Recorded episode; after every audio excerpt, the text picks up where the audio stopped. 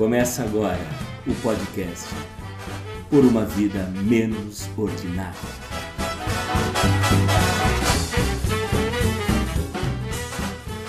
O Ceará é um dos estados mais emblemáticos da federação. Terra de infinitas belezas e praias maravilhosas de um mar sem igual. A culinária cearense é rica, desde a comida forte do sertão ao adocicado sabor da lagosta são muitos os con contrastes socioeconômicos, especialmente na capital, Fortaleza. Por exemplo, o bairro Meireles tem o mesmo IDH, Índice de Desenvolvimento Humano, que a Noruega, primeira colocada no ranking mundial, com 0,954 pontos.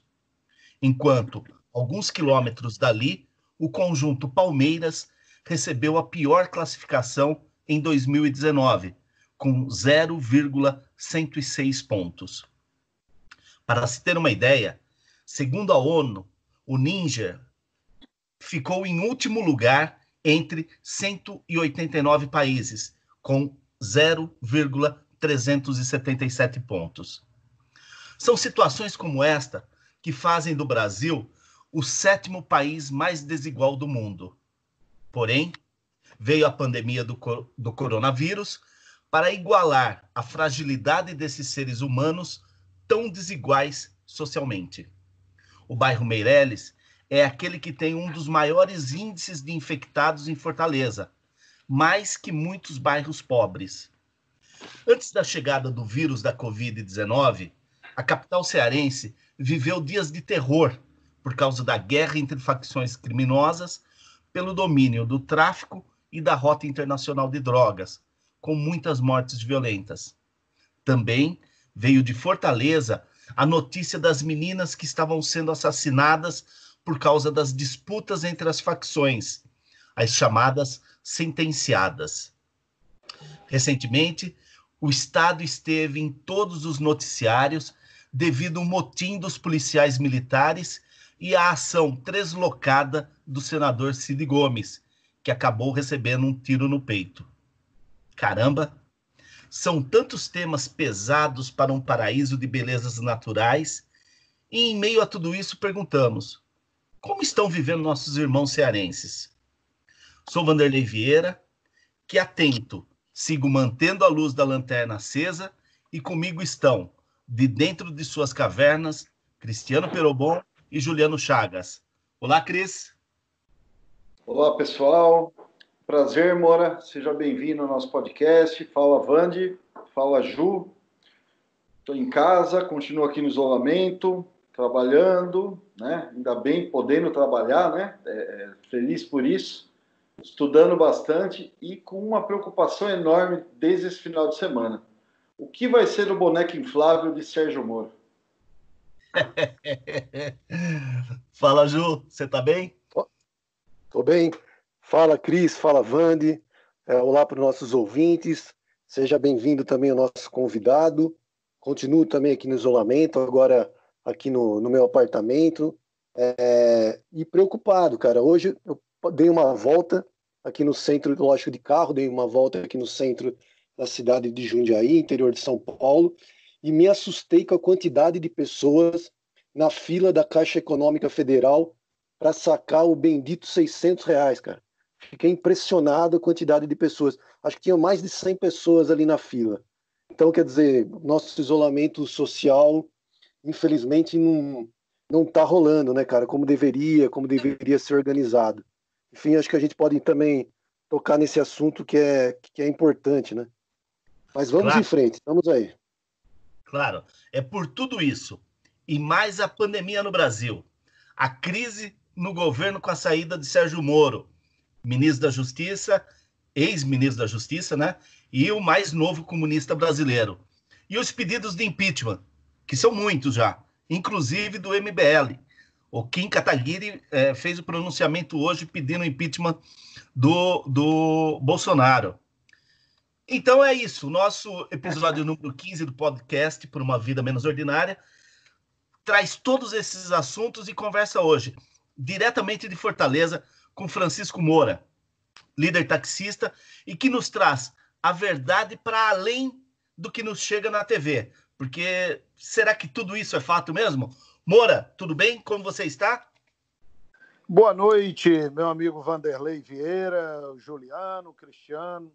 É, Para mim é uma honra e um prazer, em nome dos taxistas do Ceará e do Brasil, poder participar do podcast com os companheiros para a gente debater esses assuntos, esses assuntos pertinentes aí no dia a dia hoje da nossa sociedade que está um, está na ordem do dia, não só no Brasil, mas no mundo. Essa pandemia aqui no Brasil, nós temos a questão da pandemia, a questão da, da, da do governo, da crise a qual está atravessando o governo, porque é, aqui no Brasil tem essa diferenciação, né? Fala aí que, que nos outros países a, a guerra é contra o vírus e aqui no Brasil é contra o vírus e contra o verme. Aí fica pesado mais, indo um pouquinho para nós, mas nós vamos vencer. Nós vamos vencer porque o brasileiro é, já mostrou que é capaz. Estamos aqui, querido, à disposição dos amigos. Um abraço aí para os nossos amigos, os nossos companheiros taxistas, os trabalhadores de modo em geral, porque eu embora seja presidente do Sindicato dos Taxistas aqui de Fortaleza e região metropolitana, também sou estou presidente da CSB, da Central de Sindicatos Brasileiros aqui no Ceará, que tem 53 sindicatos filiados a ela aqui no estado, e nós nós quando falamos, falamos em nome dos taxistas e em nome também, é claro, da classe trabalhadora. Um abraço aos amigos de São Paulo, em especial Jundiaí, não é isso? A cidade dos companheiros? Isso, Jundiaí. Exatamente. Ô, ô, Moura, então vamos começar. É, antes, deixa eu só, antes de eu fazer uma, uma primeira pergunta aí para você, a gente vem fazendo a atualização toda semana, né, quando a gente abre o podcast, a atualização dos números. É, a nossa primeira atualização, ela se deu ali no dia 7 do 4, 7 de abril, né, passados, então 20 dias atrás, né, é, e nós tínhamos 667 mortes é, confirmadas né, pela Covid-19. Hoje, dia 27 do 4, né, 27, 20, 20 dias depois, é, os números apresentados pelo Ministério da Saúde são de 4.543, sendo que desses 4.543, o Ceará ele é o terceiro em número de, de casos positivos, né, com 6.726, é, e o quarto em número de mortes, de óbitos, com 390. Ele, ele faz uma inversão ali com Pernambuco, né, porque Pernambuco é em quarto no número de, de casos positivos, mas é terceiro no número de óbitos, com 450. Minha pergunta é o seguinte, Morá, é, a impressão que eu tenho, estando aqui em São Paulo pelo noticiário da TV, que o único estado que está realmente escancarando é, o que está acontecendo é o Amazonas. E mais especificamente é a capital, Manaus. Né? Me parece que o Arthur Vigílio está numa, numa numa toada ali de, de escancarar os números, até para mostrar a, as carências do Estado, a distância do, do, do, do, poder federal, né, do governo federal com relação é, é, ao Amazonas e toda a região norte. Minha pergunta para a gente começar esse nosso bate-papo aqui, Moura, é o seguinte: você acredita nesses números apresentados aí no Ceará? Você acha que é está falando a verdade? Você acha que está é, a, a, são subnotificações também de casos e mortes? Bom, é, Vanderlei, é o seguinte: é, no Brasil há uma dificuldade, há uma carência muito grande de equipamento para se fazer o teste do Covid-19. Eu, por exemplo, sou um exemplo disso aí. Eu fui tratado como tal, como se estivesse e pelos sintomas é, que são publicados aí das pessoas que estão com Covid-19, perca de paladar, olfato, paladar, é, febre, tosse, é, essas coisas todas, eu particularmente tive febre nove dias, muita tosse, quebradeira no corpo. Eu só não tive a falta de ar, mas todos esses outros sintomas, é, perca do paladar, tudo isso eu tive. Uma, mesmo tendo plano de saúde, eu não não fizeram o teste, não não foi feito o teste em mim.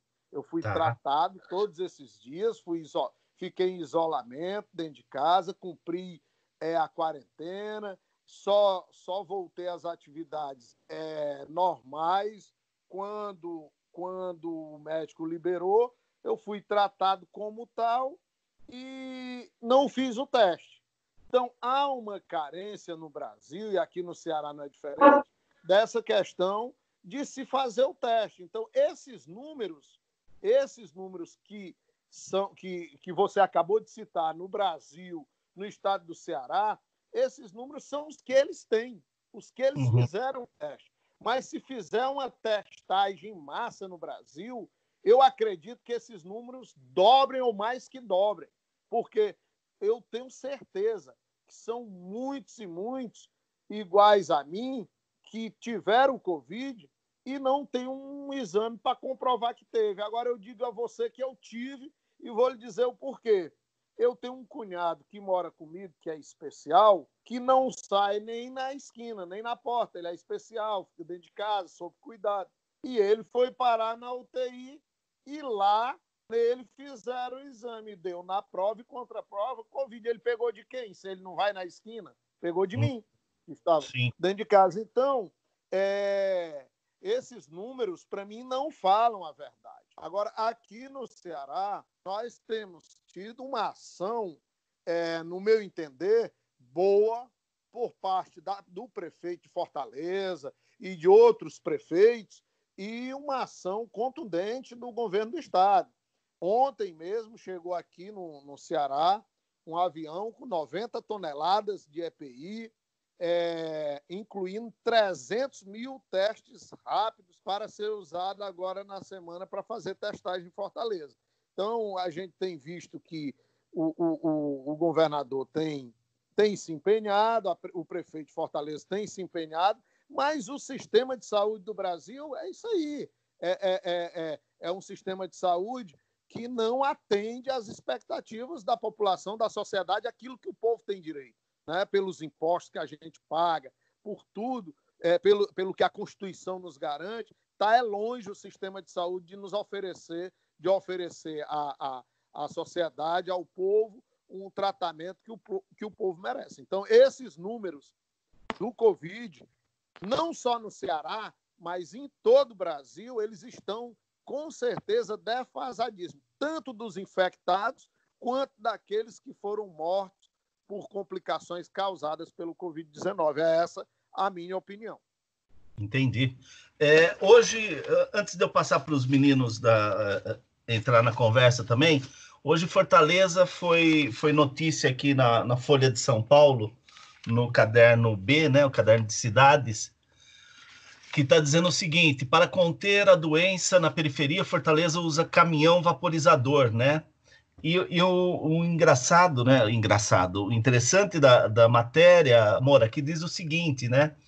Que o, o caminhão ele está tendo uh, uma função muito mais de espalhar as pessoas, de mandar para dentro de casa, do que como agente de desinfecção, né? Porque o, o, o os números também do isolamento social é, de Fortaleza são muito baixos são muito ruins para aquilo que, que, que seria o, o, necessário, né? Então aqui a matéria traz o seguinte, né? É, que o, o, caminhão, né, que é com uma, uma, turbina gigantona assim, soltando um vapor aí, tá assim, ó. Hoje eles servem para tentar impedir que os moradores fiquem amontoados nas calçadas, batendo papo ou jogando cartas, algo comum nos bairros mais pobres da capital cearense, né? Aí depois tem toda uma, uma, uma descrição aqui do que as coisas estão acontecendo, né? É, por exemplo, o, o, bairro que mais teve óbitos até agora foi um bairro pobre, que é o Vicente Pinzon, né? Pinzon.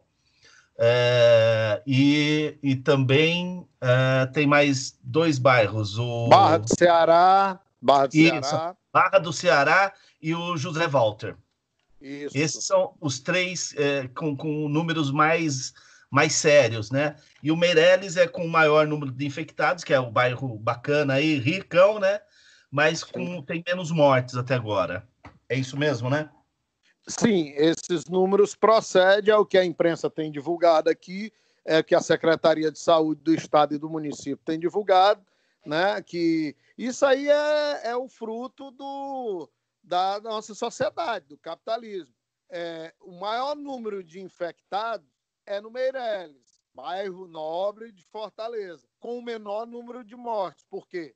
Porque, com certeza, lá a grande maioria tem plano de saúde, tem condições financeiras de se socorrer, né? de, de, tem, de ter um atendimento melhor do que nos outros bairros que, mesmo tendo uma contaminação menor, mas o poder aquisitivo da população é menor aí falta o plano de saúde, aí vai para a rede pública e aí a coisa se complica mais ainda. Embora se relate aqui o esforço constante do prefeito, do governador em o, o prefeito é superar Roberto isso. Roberto Cláudio, prefeito de Fortaleza, tem se dedicado, tem trabalhado muito nessa, nessa situação. O, o Camilo Santana, o governador, também tem dado, tem dado uma contribuição grande mas o sistema de saúde do mundo está provado aí que não, tem, não estava e não está preparado para uma pandemia dessa, para uma situação dessa. É só ver o modelo que os caras têm aí, que a sociedade tem, que a grande mídia tem, do capitalismo, os Estados Unidos, o maior índice de, de, de infectados do mundo e o maior índice de morte que tem está tá lá, Nova York, né, está o, o, sistema de saúde totalmente já saturado, é, mostrando a incompetência e a incapacidade do capitalismo em, em, em, oferecer, até no seu berço, um tratamento, um, um, sistema de saúde eficaz para todos. Né? Muito bem. Cris? Não, é, essa realidade que, que o Moura está falando, ela, claro, eu não, não, conhecia com esses detalhes, né? Bacana a gente é, ouvir as questões de outras partes do Brasil, mas somado ao que você falou, inclusive de Manaus, tal, a gente continua voando cego, né, Wanda? É, uhum. to, todos os lugares onde se consegue é, projetar uma, uma abertura, não é uma saída, né? Porque a gente não tem vacina. Em nenhum lugar do mundo você fala, olha, acabou, né? Você é, é simplesmente poder projetar uma abertura um pouco mais ordenada, uma forma das pessoas não só voltar a trabalhar, né, não é só atender o mercado, mas poderem viver um pouco mais, né, segundo algumas regras, ela fica muito difícil no Brasil, né? É, e você soma isso, essa turbulência enorme política, né? Em que se você pegar no sábado, né? Acho que de sexta e sábado, não se falou da pandemia. Uhum. Não se falou da pandemia, né? a gente falou de, da, da, turbulência, da questão toda do Sérgio Moro, sem adiantar a pauta, mas é, é muito preocupante, né? É, a gente também falou, a, a, bem da verdade, não ficar é, dando um status de herói para o Mandetta, mas, de uma certa forma, agora a gente está sem ministro. Então você não tem mais é, nenhuma voz para falar de medidas. É, é para a gente entender um pouco uma mínima coordenação com os governadores, né? Então é uma, é uma sensação assim, não é nem de pior, é uma sensação de surrealismo, né? Em que momento nós estamos dessa pandemia? É impossível saber. O, o, o Moura, você ia falar alguma coisa? É, é que essa questão da, da, da pandemia, ela, essa pandemia, ela mostra mostra também o seu lado democrático. Né? Ela, ela atinge, é claro, mas com muito mais ênfase o povão, a classe trabalhadora, até pelas condições, é, as condições financeiras e as condições é, estruturais de onde se mora, de onde de, de, de, saneamento básico, todas essas coisas pesam e pesam muito, mas democraticamente a pandemia tem, a, tem afetado aí o exemplo é Fortaleza, ricos, pobres, milionários e tem levou a óbito aí já é, gente de é, milionários, é, empresários, políticos e o povão. Então uhum. é, é uma coisa que a gente coloca, a gente vê essa questão da, na, na, até na sua abertura você falou a questão do isolamento social é como uma situação delicadíssima. É, um, é o único meio que tem. Por que o isolamento social? O isolamento social é para que para se evitar que milhares de pessoas adoeçam no mesmo dia, na mesma hora, no mesmo instante, e o caos tome de conta, olha lá a questão de Manaus, como é que está, e se não tivesse o isolamento social, estava pior ainda, né? Uhum. Fortaleza aqui, se não tiver o isolamento social, pior ainda. Agora, é uma questão de. Isso aí mexe com a realidade de cada país, de cada governo. O isolamento social, na Itália, ele traz prejuízo? Traz. Na França, na Alemanha, na China, em todo canto ele traz prejuízo econômico. Mas, repito, necessário é o único remédio eficaz para se ter uma situação onde se possa ter o mínimo de controle dessa, da, da, da proliferação do vírus. É com isolamento social. Você acabou de dizer, não tem remédio, não tem uma vacina, o isolamento social, mas as consequências elas são drásticas, né? O, nós taxistas, por exemplo, é, é, é, é estamos numa situação delicadíssima.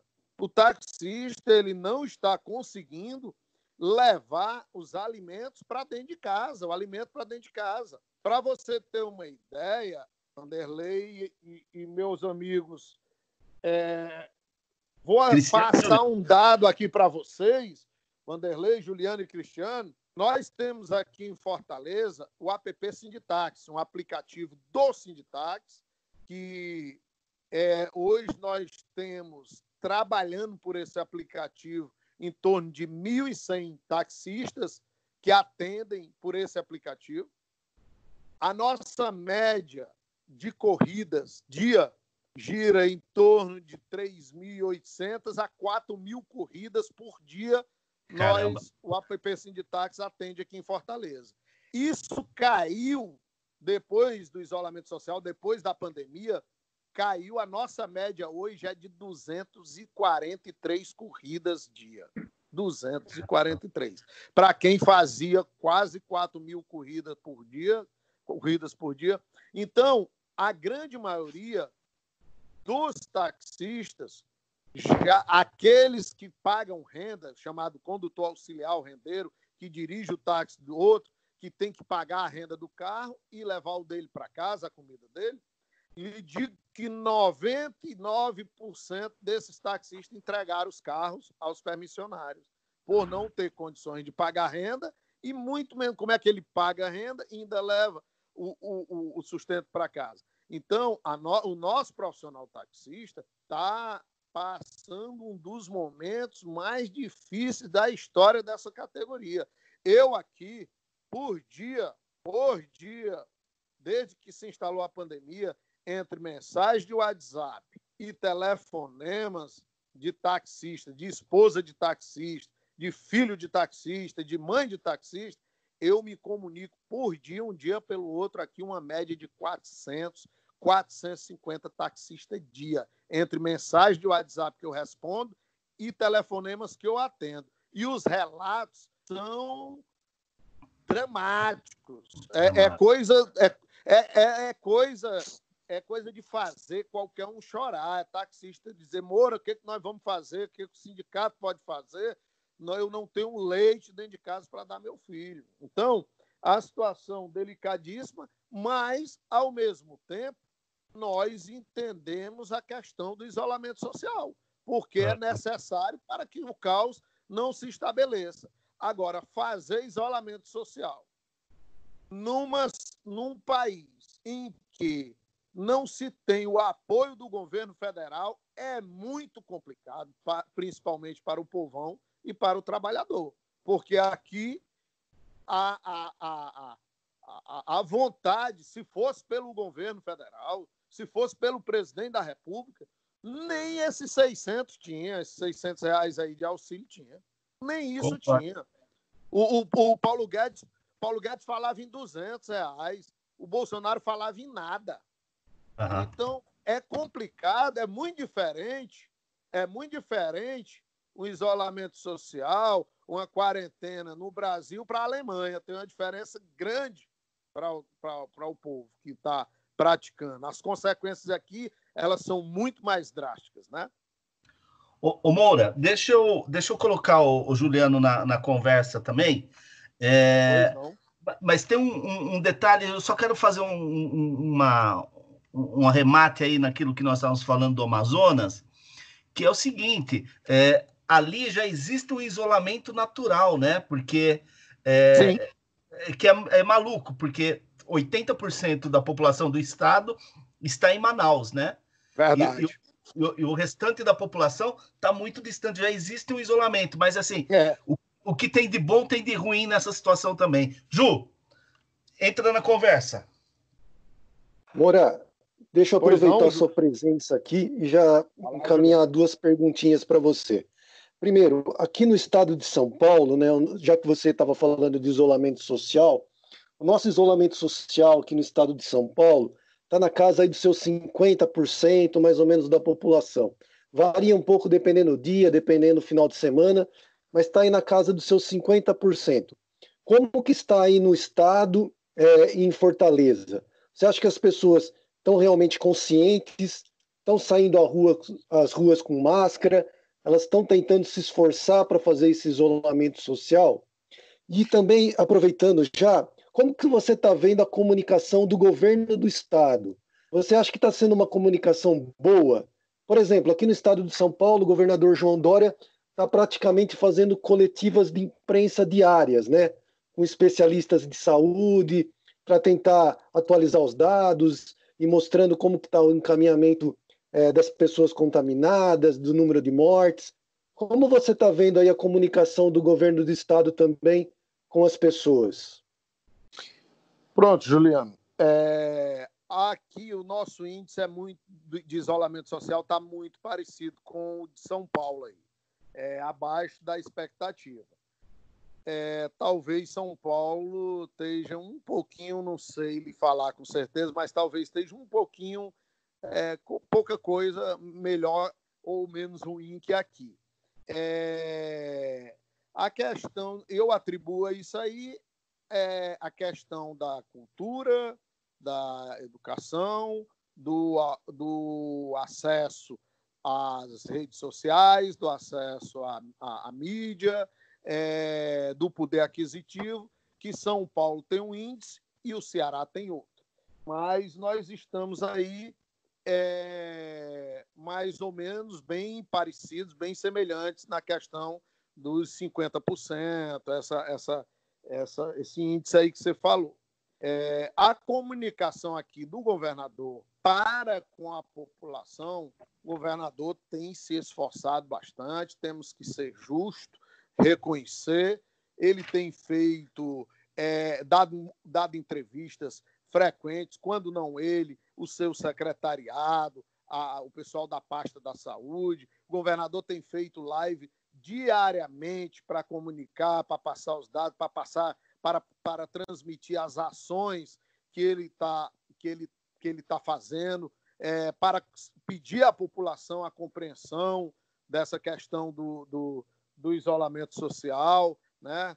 E, então, é, eu tenho sentido uma boa vontade grande do, gover do governador do estado do Ceará em, em contribuir para o, o verdadeiro combate ao Covid-19. Agora, É verdade que o sistema de saúde do Ceará, assim como do Brasil e, quiçá, do mundo, com raríssimas exceções, não estão, não estavam e não estão preparados para uma situação dessa.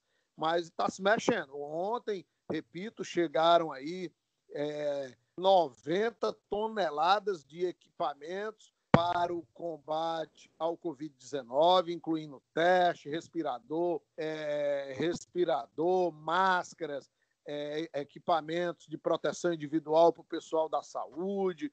Então, o governador tem se esforçado e tem procurado ter uma boa comunicação com a população. Agora, nós realmente a nossa sociedade, o, o, o, cearense não é diferente aí do paulista e de outros estados. Nós não estamos, é, é claro, é, tem, tem várias pessoas que estão contribuindo, no entanto, que o índice está aí em torno de 50%, mas nós não estamos fazendo a nossa parte da maneira que deveria ser feito. Mas é, as dificuldades, né? as dificuldades da vida, a falta de, de, de de informação, é, a falta de esclarecimento leva, às vezes, é, é, as pessoas a tomar é, essa iniciativa de ir para a rua.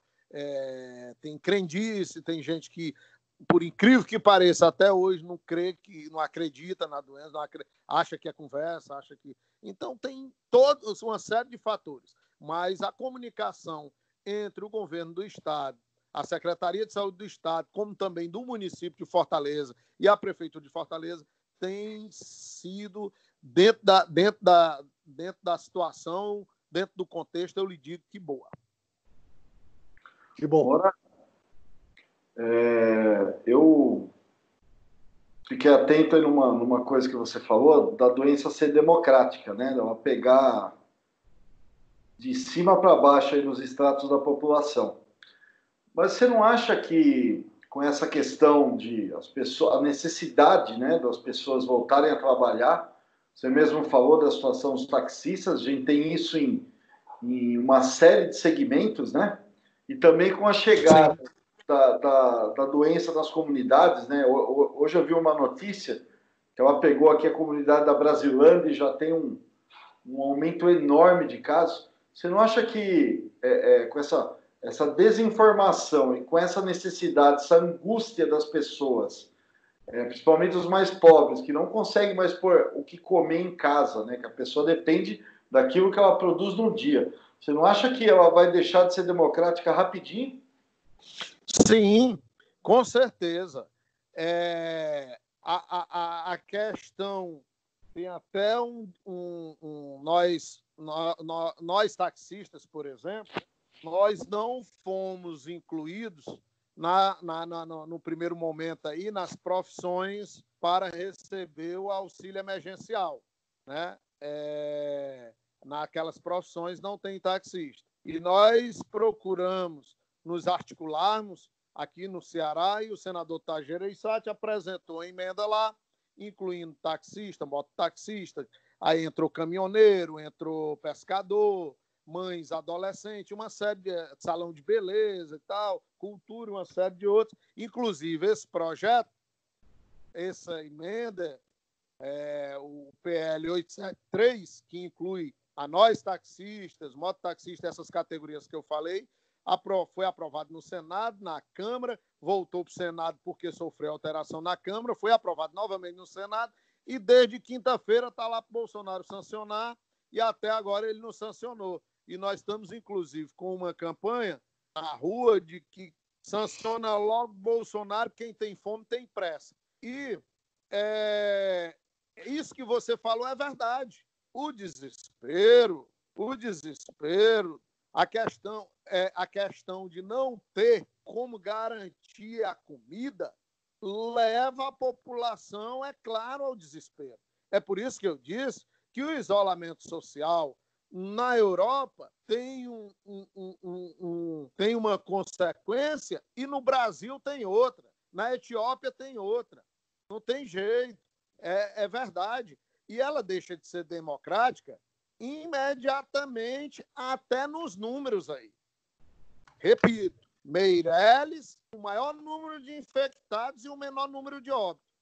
Barra do Ceará, então, maior número de óbitos e tem menor número de infectados que o Meireles. O que, que é isso? É a questão da desigualdade social. É claro que o Covid, a, o, o, a cólera, a dengue, essas doenças, elas afetam com certeza, principalmente nos, num país, é, nos países aqui da América Latina, lá da, do, do, do continente africano, vai afetar muito mais do que é, aos pobres, aos trabalhadores, aos desempregados, a, a, do que a, a, burguesia, aos ricos, a, classe média. Não tenha dúvida, concordo com você. O, o Moura, é, Fortaleza é uma cidade é, que a economia gira muito em torno do turismo, né? É, você falou da situação dos taxistas, e quando a gente fala de turismo, é, o taxista e, e, a rede hoteleira está muito ligada aí na, na, na, economia, né? Então, se um vai bem, o outro geralmente também tem, tem um trabalho aí. É, a rede hoteleira ela está com ocupação baixíssima, né? Zero, perto de zero. Vanderlei, eu vou lhe falar. Fortaleza não é um, a nossa nossa Fortaleza não é uma cidade industrial, certo? Então, a nossa a nossa maior fonte de renda disparada é o turismo aqui. É o turismo. Nós temos uma, uma das melhores redes hoteleiras do Brasil, um do, o segundo maior Réveillon do Brasil. Hoje é Fortaleza, só perdendo para Copacabana, para o Rio é, em número de, de, pessoas, em número de, de, turismo que se recebe, a situação é, é crítica. A rede hoteleira aqui em Fortaleza está de cadeado na porta. Caramba. É, tá de hotéis grandes, grandes estão com cadeado na porta. Não tem ninguém hospedado, não recebe ninguém. Aí o taxista ele sofre imediatamente as consequências, uma cidade turística que vive do turismo, que tem Fortaleza, uma cidade turística que nem a nossa, o taxista sente imediatamente. O taxista do aeroporto, ele está ele está desesperado. Não tem voo, não tem corrida. O taxista do, da rede, aquele, os companheiros que trabalham na, na beira-mar, na orla marítima, na rede hoteleira, desesperado, não transporta mais ninguém, não tem um turista. Aí é, é as barracas de praias maravilhosas de Fortaleza fechadas. Aí é o garçom que não atende mais ninguém no restaurante, nas barracas de praia. É o cabeleireiro que não corta mais um cabelo. A situação é essa. E aí nós aqui, taxistas, estamos sentindo, por ser uma cidade turística e o turismo está parado totalmente aqui em Fortaleza, repito, hotéis grandes, eu estou falando em hotéis grandes, de, de, de, hotéis que tem no Brasil inteiro, é, com o cadeadozinho na porta. Então, a situação de Fortaleza é, é delicadíssima. A nossa situação dos taxistas é complicadíssima, mas nós temos. E o do, do sindicato também. Eu estou, eu estou, eu estou presidente do sindicato dos taxistas, eu sei o que é que eu estou passando tenho 14 funcionários no Sinditax, eu sei o que, é que eu estou passando aqui para ver essa questão da folha de pagamento dos meus funcionários, dos fornecedores da internet. O sindicato está fechado, cumprindo o decreto do governador, isolamento social. O sindicato está fechado. É um sindicato de autônomo, diferente de um sindicato de servidor público, do professor, de um sindicato de metalúrgico ou de, ou, ou, ou de um por exemplo, de vigilante, que pessoal de carteira assinada que tem um desconto em folha, o sindicato dos taxistas é um sindicato de autônomo. O taxista tem que ir lá na casa lotérica, no banco ou no balcão do sindicato, pagar a sua mensalidade. Agora, se o taxista não está conseguindo botar o alimento dentro de casa, você acha que ele vai pagar o sindicato? Então, nós estamos com. Nós, é, o app Sinditax, o nosso aplicativo, nós isentamos a manutenção dos, dos logados do app em março e agora em abril novamente. E aí eu estou com dificuldade para pagar a folha de funcionário, eu estou com dificuldade para pagar a plataforma que a gente usa para poder o app Sinditax estar no ar, eu estou com dificuldade para pagar a, a, a, internet, a água, a luz do, do sindicato, porque se o taxista não arrecada, ele não paga o sindicato. Se o sindicato não tem dinheiro, fica nessa situação. Mas nós temos trabalhado aqui dioturnamente, principalmente para amenizar o sofrimento do profissional taxista, principalmente. Então, que a gente tem corrido atrás aqui de cesta básica, de, de colocar o nosso nome no, na, no auxílio emergencial, que a gente não tinha, e eu acredito que se o, o Bolsonaro é, sancionar isso amanhã, o presidente da Caixa diz que está só na dependência dele, na hora que ele sancionar, ele vai acrescentar no aplicativo um nome da profissão taxista para esse auxílio emergencial. O prefeito Roberto Cláudio aqui é, está, a partir de amanhã, distribuindo cestas básicas para nós taxistas aqui. E já anunciou que em abril e maio ele vai dar as cestas básicas e as isenções das taxas da prefeitura em relação à vistoria de táxi. É, é, estamos buscando em Brasília a, a deputada André Figueiredo. Epa!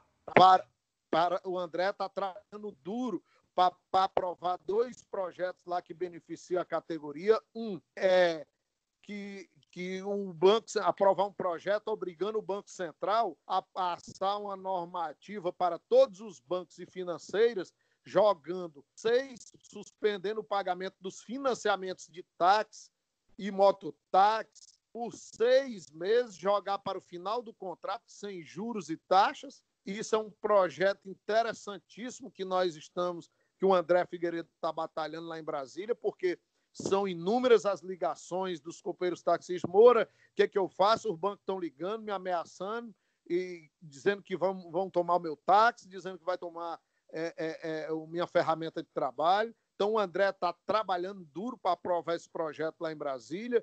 E também o outro projeto dele, criar uma linha de financiamento para o taxista de até 20 salário mínimo, que a gente possa pegar um financiamento desse pelo Banco do Brasil, Caixa, Banco do Nordeste, o BNB, com uma carência de um ano para começar a pagar. Então a gente tem corrido atrás aqui para amenizar o sofrimento uhum. da categoria, mas não é fácil, não.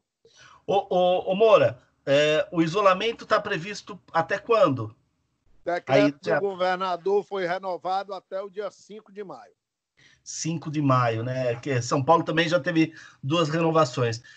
É, o, o Cris, o Ju, entra na conversa ou a gente é, muda a pauta? Não, eu vou só complementar, Band, é, que a gente vê aí essa crueldade. Está na cara o que precisa ser feito. Né? O, o, o, dinheiro não é do governo, né? A gente viu o Bolsonaro falando, ah, dá errado lá, cai no meu colo. Não é no colo dele, né? É dinheiro de imposto. É, Com certeza. É, e, e é uma receita que está todo mundo pregando. Agora não é hora de, de tese econômica, de ideologia. Agora é hora de despejar dinheiro para amenizar a situação de quem precisa, em especial os autônomos, né, que tem tem toda uma, uma, uma situação, como eu falei anteriormente, de é, é, ganhar o dinheiro no dia para poder comer naquele mesmo dia. Então essa demora, essa, essa demora para sancionar, é, é, essa, essa coisa toda que é para ser emergencial, é nojenta. Ô, Cris. É nojenta. E cria uma situação que, que é, é desculpa, Vande, é só para completar mesmo, que me parece o interesse de criar um caos mesmo, de criar um caldo e que todo mundo volte para a rua é, e que se dane a doença, né?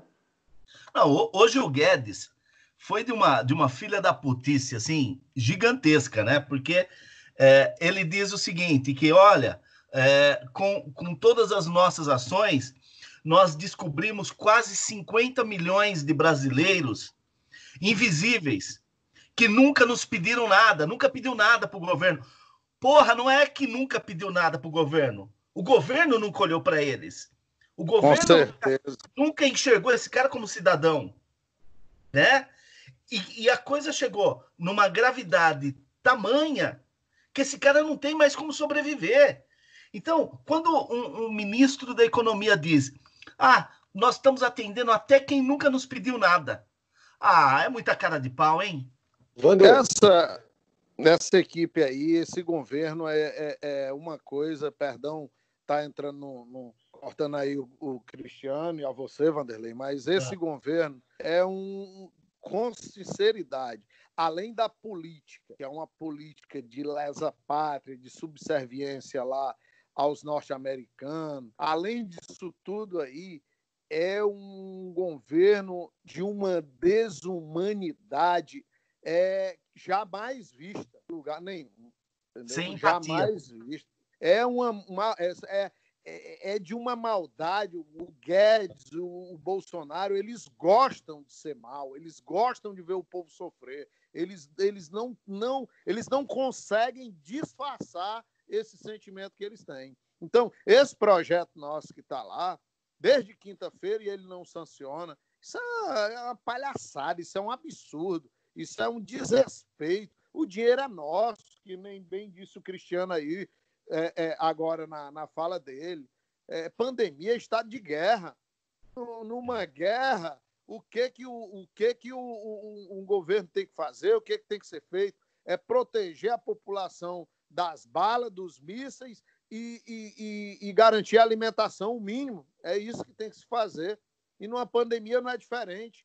É garantir, é garantir que o povo tenha a, a, o mínimo, que, que é a comida, que é a comida para amenizar seu sofrimento e tentar o máximo possível dar apoio a esse povo para que esse povo fuja da doença. E fugir da doença no Brasil é ficar no, no mundo hoje, em relação ao Covid, é fazer o isolamento social. E fazer o isolamento social tem que ter comida para botar na barriga. Ninguém consegue ficar dentro de casa isolado com fome, cara. Ninguém é. consegue. Ninguém consegue. Porque quando bate na barriga, quando, quando tira da, da sobrevivência, eu, rapaz, eu, eu vou olhar aqui para o lado, meu filho chorando de fome, eu tendo que fazer isolamento social, é difícil, é complicado, não consegue. Agora a culpa é de quem? É daquele, é daquele trabalhador, é do, do desempregado, é do que ele chama aí de invisível, ou a culpa é dele, do governo do Estado? A culpa é dele, do governo do Estado. Ele tem que garantir. Dinheiro é nosso, dinheiro é do povo. Morar, tem, tem, tem, um ditado aqui em São Paulo que diz o seguinte: bater em quem já está apanhando é covardia. Ju? É, aqui, aqui diz assim: chutar cachorro morto é mole. Ju? Eu queria só completar o que vocês já estão dizendo. Assim, acho que a gente tem que lembrar também que uma das primeiras atitudes do Bolsonaro foi simplesmente acabar com o Ministério do Trabalho. Né? Começa sim, por aí. Eu acho sim. que esse governo dá tanta importância para o trabalhador que simplesmente acabou com o Ministério do Trabalho. E precisou de uma pandemia desse tamanho para o governo entender que existia 30 milhões de, pessoas, de trabalhadores na informalidade e sem cadastro. Quer dizer, o Estado não tinha nem acesso a essas pessoas, a esses 30 milhões de brasileiros. Precisou de uma pandemia para fazer uh, essas pessoas, infelizmente, se amontoarem em filas, ter que abaixar aplicativo para poder se cadastrar. Quer dizer, o governo não tinha controle nenhum sobre esses trabalhadores informais. Não tinha um banco de dados, não tinha informação nenhuma. É, tratar o trabalhador como lixo. Essa que é a realidade. Está pouco cagando e andando para o trabalhador, esse governo. Então, Isso assim, mesmo. Precisou ah, de uma pandemia para deixar mais explícito ainda o descaso que esse governo tem com o trabalhador. Mas olha, é, para além de tudo que a gente já falou desse governo, a gente está num, tá num risco enorme, né? Se para quem tem o um mínimo de leitura, né, é, tudo o que está acontecendo, o que vem pela frente em termos econômicos e o risco dessa doença demorar, é, é a gente ter uma solução ainda mais tardia, é, ela, ela é, é tremenda, é uma situação muito complicada. E aí você tem muito claro que é, fora tudo que a gente já falou, tá? Mais do que nunca, esse governo é inadequado para a situação. E você vê pelas falas. São falas espontâneas. Essa fala de 50 milhões de, de invisíveis, né? Invisíveis foi o termo, é, é, é horrorosa, né? Então, assim, não, não conhece, não sabe que tem pobre no Brasil. Se encontrar o invisível, vai fazer o quê? Não vai dar um cheque, vai tirar uma selfie, porque nunca viu um. Entendeu? É, é Não, é muito complicado. É, e aí o, o Ju falou da questão do Ministério do Trabalho, ele tem razão. Ele não, não é, respeitou é, estruturas que já eram arcaicas, mas que simbolizavam pelo menos uma importância do trabalho no Brasil, e nem agora para entender a quantidade de fintechs né, que se colocaram à disposição para fazer o dinheiro chegar. Né? Tá todo mundo falando, olha, se você usar a estrutura de fintechs, a estrutura digital, você consegue fazer a maioria das pessoas receber essa ajuda horrorosa que estão dando em dias. Né? E nem em duas semanas, três semanas não estão conseguindo fazer as pessoas receber adequadamente. Então, é um governo inadequado, ele não tem condições mais. A, a mistura não, a aí, de, ainda mistura aí de, é, é uma mistura de incompetência com má vontade, não é isso, é, meu querido? Nós estamos numa crise nós, e, e, vem algo pior aí pela frente. Né? Eu, eu não sei como a gente vai fazer essa travessia. Né? É, alguém precisa pensar em parar esse povo. Isso precisa parar, gente. Isso precisa acabar e precisa acabar logo. Bom, pessoal, é, eu queria. Quando a conversa é boa, você, não vê o tempo passar e, e eu queria uh, aproveitar a, a, a, gentileza do Moura e, e falar de alguns outros assuntos aí do Ceará, porque o Ceará ele ficou no noticiário muito tempo, né? É, final do ano passado, início desse ano. Então tem alguns temas, Moura, que eu, eu nem quero me aprofundar neles e acho que a gente nem tem essa, essa capacidade para isso. Mas eu queria saber assim, se a coisa é tão grave como, como nos chega aqui, é, ou se isso tem muito de, do jornalismo também. Por exemplo, quando começaram a, as mortes lá no, no, no, nos presídios, na, na, região norte, depois foi descendo para o nordeste, aí começou a, a, a essa guerra de, de, facções aí no Ceará, né, em, especialmente em Fortaleza, porque Fortaleza acaba sendo estratégico, né, em termos de do, do, do transporte de droga para o tráfico internacional, enfim. É, o, o, Estado de São Paulo ele tem é, uma, uma realidade do, com, com, a, com, a, com a maior facção é, criminosa, que é o PCC, né? Nós temos uma realidade aqui que aparentemente não é o que acontece nos outros estados, né? Mesmo porque aqui não tem mais disputa de território, né? E me parece que, principalmente aí em Fortaleza, existe ainda essa disputa de território. Nos chegou, assim, é, uma carnificina, na, na, principalmente no ano passado, né? Assim, que estar tá morrendo muita, muita, muita gente mesmo.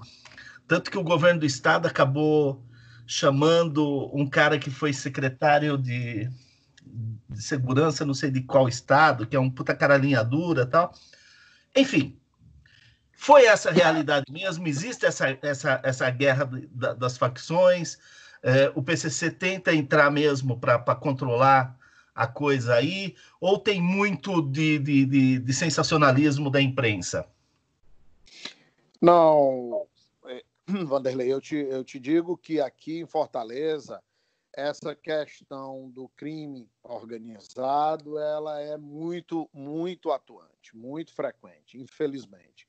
É aquela nós vivemos aqui um, uma onda de chacinas de guerras dentro de presídios que como você falou começou lá em cima e veio descendo e teve no Rio Grande do Norte é, uma, uma aqui no Nordeste, acho que o estado que mais chamou a atenção a nível mundial foi aquelas, aquelas guerras dentro dos presídios envolvendo as facções lá no Rio Grande do Norte, onde e Maranhão contra, é, onde é, teve uma ação onde teve uma ação contundente lá por parte do secretário, agora aqui me perdoe, me foge o nome, é, o secretário de de Justiça, que é o, é o, o secretário de Segurança.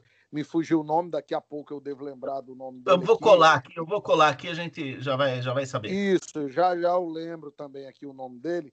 É, teve que fazer ações enérgicas. O governo do Ceará trouxe para cá o, o, o, esse nome que você falou dessa pessoa. É verdade, eu estou aqui é, querendo me lembrar, tem uns dois dias até que eu, eu dei entrevista e citei o nome dele, agora me foge da memória aqui. Ele fez uma ação muito, muito. Ele veio do Rio Grande do Norte, ele deu, deu um, fez um bom trabalho lá nessa questão de acabar com esses enfrentamentos, com essas guerras de facções dentro do presídio, que vai para dentro, começa dentro do presídio e reflete aqui fora, com assassinatos, com, com chacinas, é, com, com, começa aquela onda de tocar fogo em ônibus, lojas de carros aqui em Fortaleza foram destruídas, incendiadas aqui, e o, o Camilo trouxe é, esse reforço para cá e criou uma secretaria de presídios aqui, um secretário para comandar só essa questão de presídio. E a primeira, a primeira entrevista dele, a primeira ação dele é que disse que não iria mais reconhecer facção dentro de presídio aqui no Ceará. Essa história de separar por facção, ele não, ele não reconhece, não, ele tem sido linha dura, mas o, o, é, uma vez ou outra aqui e sempre é, tem a resposta do crime organizado.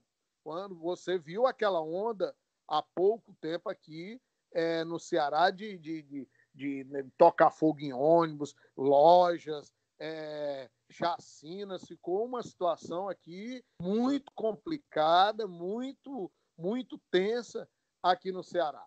E, e, e logo depois veio, a, agora há poucos dias, essa questão do motim da, do, dos policiais aqui no Ceará. Então, essa questão da violência aqui no Ceará, da, das facções, é algo real, presente. Vocês são vários os locais, vários os bairros que você, nós somos taxistas, que, que a gente não consegue, não vai fazer corrida à noite, é, que em determinados horários a gente não entra, e durante o dia mesmo, para entrar, até lá, na hora que você está entrando na comunidade aqui, em vários bairros é comum demais você ver. Baixe o vidro, se tiver de moto, tire o capacete, ou então já viu. Então, tá, é, você tem que andar, andar com os vidros baixos, sem capacete, porque a questão da, da, da, do crime organizado aqui é muito presente. Agora, é verdade, tem que ser dita, que o governo do Estado,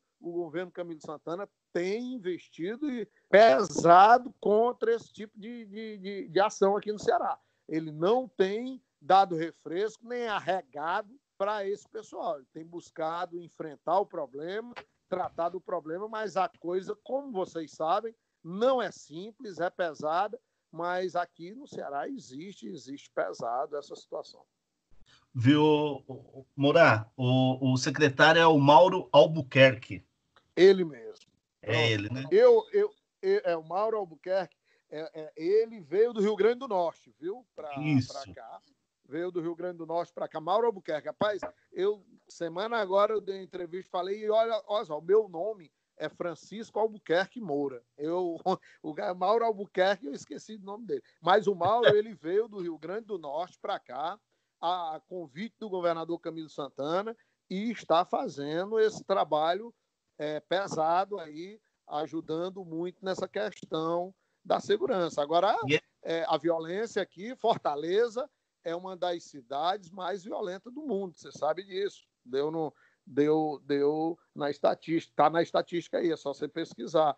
É, é, é isso é, é, é, fruto da desigualdade social e fruto do, dessa questão das facções criminosas que, que é, se instalam, crescem, infelizmente, a cada dia mais no Brasil, e Fortaleza é estratégico. Essa questão da distribuição da, do, do, das drogas, a Fortaleza é um dos acessos mais rápidos à, à Europa, né? Uhum. Até brinco aqui, você, é, aqui, estando aqui em Fortaleza, se você for para Portugal e eu for para Alagoas, você chega muito mais rápido em Portugal uhum. do que eu em Alagoas aqui. Aham, uhum. aham. Então, é. aqui. Viu, viu Moraes? E, e, ele não é um homem de, de gabinete, né? Um homem de rua, né? O Albuquerque. É, é. O Mauro ele, ele tem mostrado aqui é, e também não é não, não, não busca os, é, é muito de estar tá querendo aparecer na imprensa, busca dos holofotes, não é com ele não. Ele, ele é um cara que, que mostrou o trabalho dele no Rio Grande do Norte.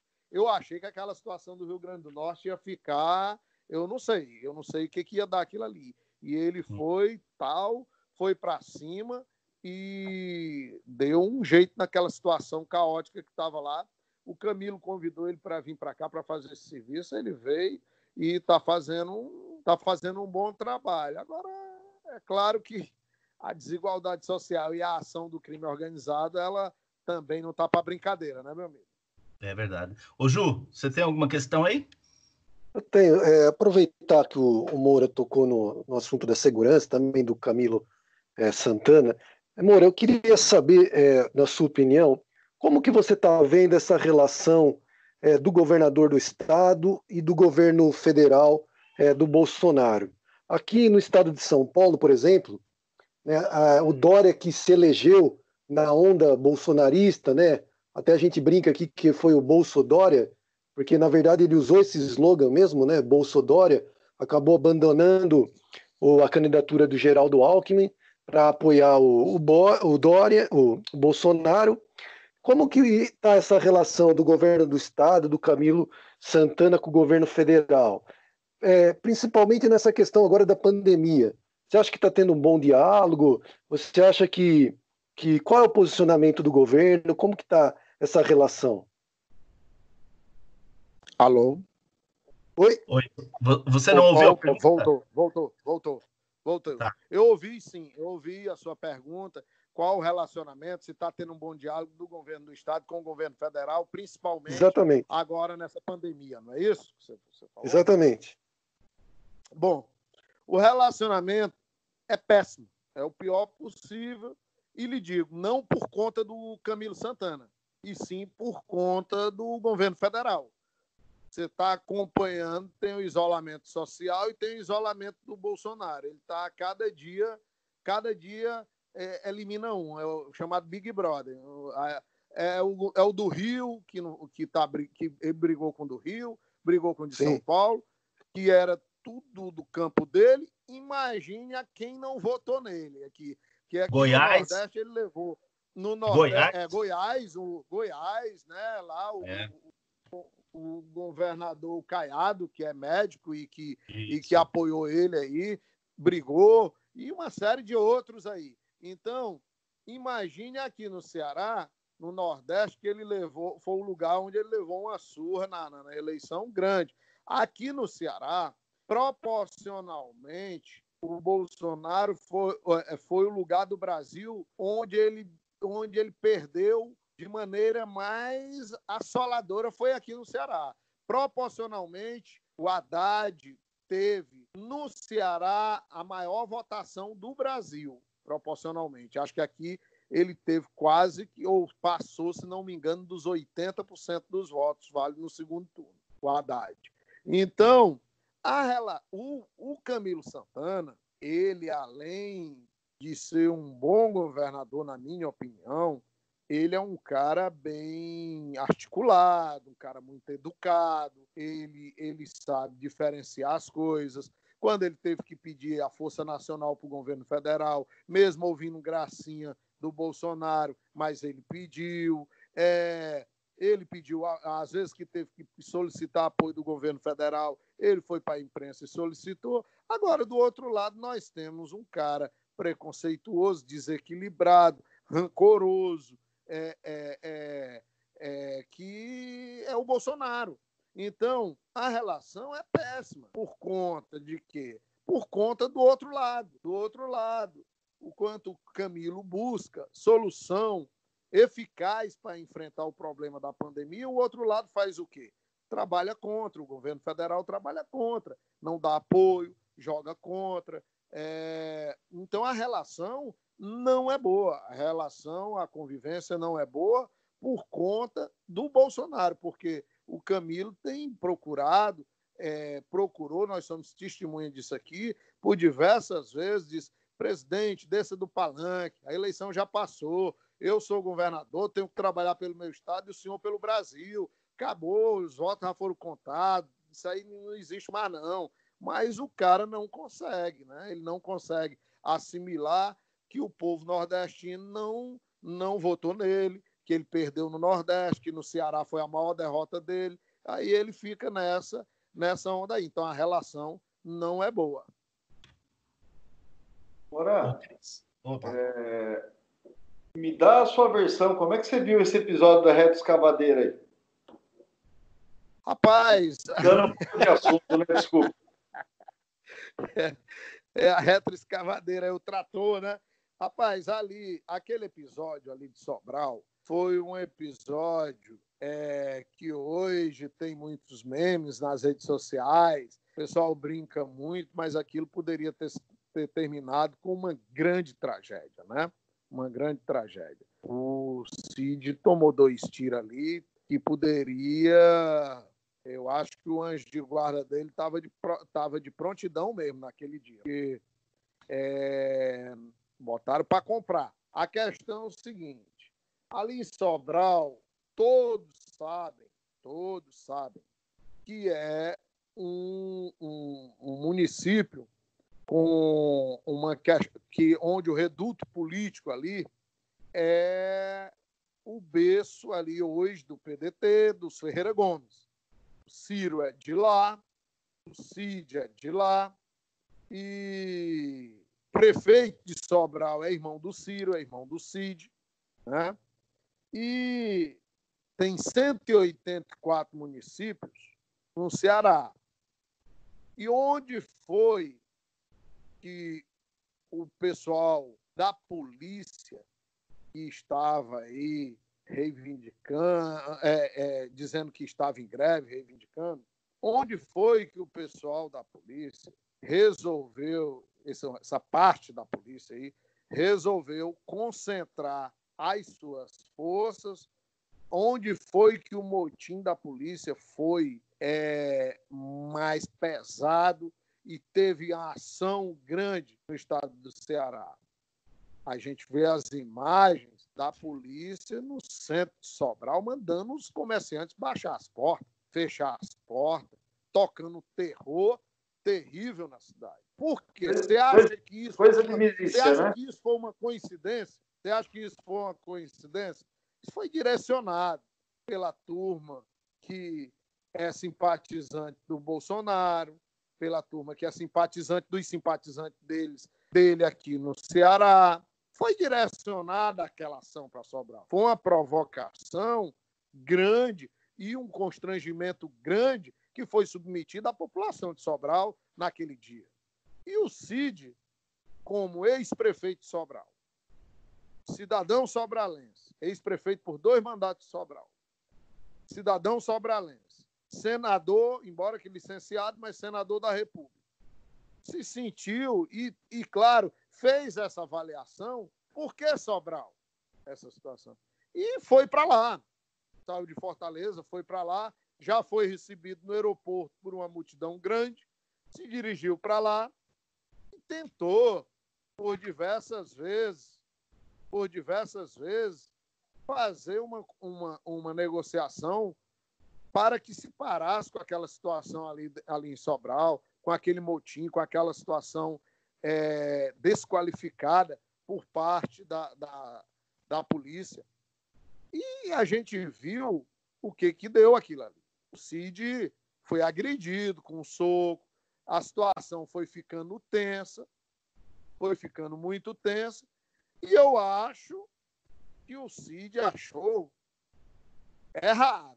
Ele achou que estava lidando ali com, com trabalhadores, sei lá, com uma coisa pouca, e, e foi, subestimou aquela situação ali, porque na realidade ele estava lidando ali com milicianos, com um pessoal uhum. barra pesada da polícia. E uhum. aí é, ele viu que a coisa ficou tensa, que a coisa ficou de um jeito é, que a cada momento, a cada instante, a tensão subia ali e diante de uma, de uma ação é, que eu, eu lhe digo, tomado pela emoção, pelo calor do debate, pelo calor da situação ali, ele teve a, aquela atitude de pegar o trator, a retroescavadeira, no intuito de pôr fim aquele amotinamento ali dentro, tirando, derrubando aquela grade e, a, e, e tentando pôr fim ali, naquela situação. E foi é, rechaçado com bala. Então, botaram para comprar. O anjo da guarda dele estava de prontidão e, graças a Deus, não aconteceu pior. É, mas foi um episódio lamentável em que poderia ter, ter terminado numa situação bem pior, numa, numa fatalidade muito grande ali é, em relação a, a, esse motim que aconteceu ali em Sobral. E, Mora, e, e, aproveitando esse gancho aí dos Ferreira Gomes, como é, que, como é que a população vê o Ciro aí? Porque aqui em São Paulo, é, é, ele não, não, não que ele seja é, colocado de lado como potencial candidato tal, mas acho que até por muito por, por mérito dele, ele é visto como um cara que é, começa bem a fala, mas depois vira um trem descarrilhado, né? Destempera e tem toda essa situação. Como é que é isso aí, Moura? Ah, o Ciro, o Ciro é, é, é, conhecido, ele mesmo não esconde isso, ele diz, eu tenho procurado melhorar é, dessa situação, estou melhorando, eu chego lá e tal, mas a gente sabe que o Ciro é um cara de temperamento de pavio, chamado pavio curto. Todo mundo sabe disso. Mas aqui no Ceará, é, os números falam por si. É, aqui o Ciro ganhou de lavada a eleição para presidente. E todas as eleições que o Ciro disputou aqui no Ceará, ele ganhou e ganhou bem. Todas, para governador, para prefeito de Fortaleza, para deputado estadual, para deputado, para deputado federal, para governador, para presidente da República, ele sempre ganhou e ganhou bem. Então, o Ciro aqui, ele é muito bem visto pela população cearense, pelo povo cearense, e os números nas urnas falam, é, respondem essa sua pergunta. Agora, esse temperamento dele, é, como ele mesmo diz, ele tem melhorado e tal, e muito, mas o Ciro é um cara muito inteligente, muito capaz. O Ciro são, eu lhe digo que são, é, é, no Brasil são poucos que têm a cultura geral que o Ciro tem, o preparo que o Ciro tem. Você vai para um debate com o Ciro, você fala de economia, você fala de esporte, de cultura, de educação, e você vê que o cara fala com propriedade, né? O cara fala com propriedade. E tem sido dele, do Ciro, é, o, a maior voz em defesa do povo, no meu entender, desde que o governo Bolsonaro assumiu, para mim, tem sido ele, o Ciro, o porta-voz da classe trabalhadora a nível de Brasil. Tem sido quem mais tem se levantado em defesa do povo. Agora, na pandemia, por exemplo, ele tem, ele tem estado na linha de frente diariamente, com live, com pronunciamento, com, com, com matérias é, pautada sempre no interesse do Brasil, na defesa do Brasil e do menos favorecido. Eu, eu encaro aqui no Ceará o Ciro, o ibope dele é grande e eu acredito, eu acredito que para 2022 é um nome muito, muito bom, um nome pesado, um nome que tem muita chance, eu acredito, nas próximas eleições é, de 2022 é o nome do Ciro Gomes. O, o Moura, só para não dizer que a gente só juntou coisas ruins, informações ruins aí do, do seu Ceará, do teu lindo, do teu lindo Ceará. É, Obrigado. Sobral, Sobral é referência em termos de educação de base, né? É, as melhores notas é, do, do, do, do, acho que do PISA, né? É, Sim, é, o prefeito Sobral em, ganhou esse prêmio. É, em Sobral, né? Quer dizer, é, é revolucionário não só a questão da educação, mas como é, atividades extracurriculares, alimentação, é, integração da escola, estado, família, né? Uma coisa assim é, inovadora, né? Sobral tem despontado aí desde a administração do Cid como prefeito Sobral e agora o Ivo é, tem estado sempre na, na, na zona de destaque, na linha de destaque a nível mundial, recebendo prêmios é, importantíssimos e conceituados na área da educação, da questão social, então, Sobral tem dado um, um show à parte aqui no Brasil em relação a, a, principalmente a questão da educação e a questão social. Ah, muito bom. Meninos, alguma, alguma questão? Porque senão eu ah, vou precisar. Oi, diga, Ju. Não, eu queria só para assim, uma pergunta final da minha parte para o Moura. Já que a gente começou a falar um pouco sobre política também, o que, que você está achando, Moura, dessa situação é, Bolsonaro é, com a exoneração do Moro? E essa, essa possibilidade agora do Moro virar um, virar um entre aspas, né, um, uma delação premiada, um delator e complicar a vida do Bolsonaro. Você acha que isso, você acha que corre até um risco aí de de repente a gente emplacar um impeachment ou para você aí você acha que ainda está longe de chegar numa situação de crise desse tamanho? Eu acho que a questão do impeachment está é, tá na ordem do dia aí, em tudo quanto é OAB, é, é, vários segmentos da sociedade, partidos políticos e tal, estão na ordem do dia aí, estão falando demais do impeachment, embora eu acho, eu acho que hoje, se levasse para esse Congresso que está aí hoje, a votação do impeachment, eu, eu, eu acho que dificilmente a gente aprovaria o impeachment hoje, nessa situação que está aí. Eu acho que, que vai, mas não se descarta, eu não descarto a hipótese mais para frente, porque o desgaste a cada dia está maior. Essa questão do Moro, eu, é, o pessoal dizendo aí que o Moro que dignidade, o Moro está saindo com dignidade, eu faço jus à frase do deputado lá de Pernambuco, o Túlio, deputado federal. Túlio Gadelha. Túlio Gadelha, onde ele disse que se ele tivesse dignidade nem teria entrado. Então eu faço jus à frase do Túlio e digo, até me perguntaram aqui, me ligaram aqui do, da, aos da imprensa, perguntando se a CSB estava do lado do Moro. Eu digo, rapaz, eu, a CSB nem está do lado do Moro, nem está do lado do Bolsonaro. Nós estamos do lado da briga, porque ela desmascara dois canalhas aí ao mesmo tempo. Então, é... essa questão do Moro, eu acho que só foi antecipada. Eu acho que quando o Moro entrou para esse governo, ele já entrou no intuito de sair de lá para se candidatar a presidente da República. Ou a questão do STF.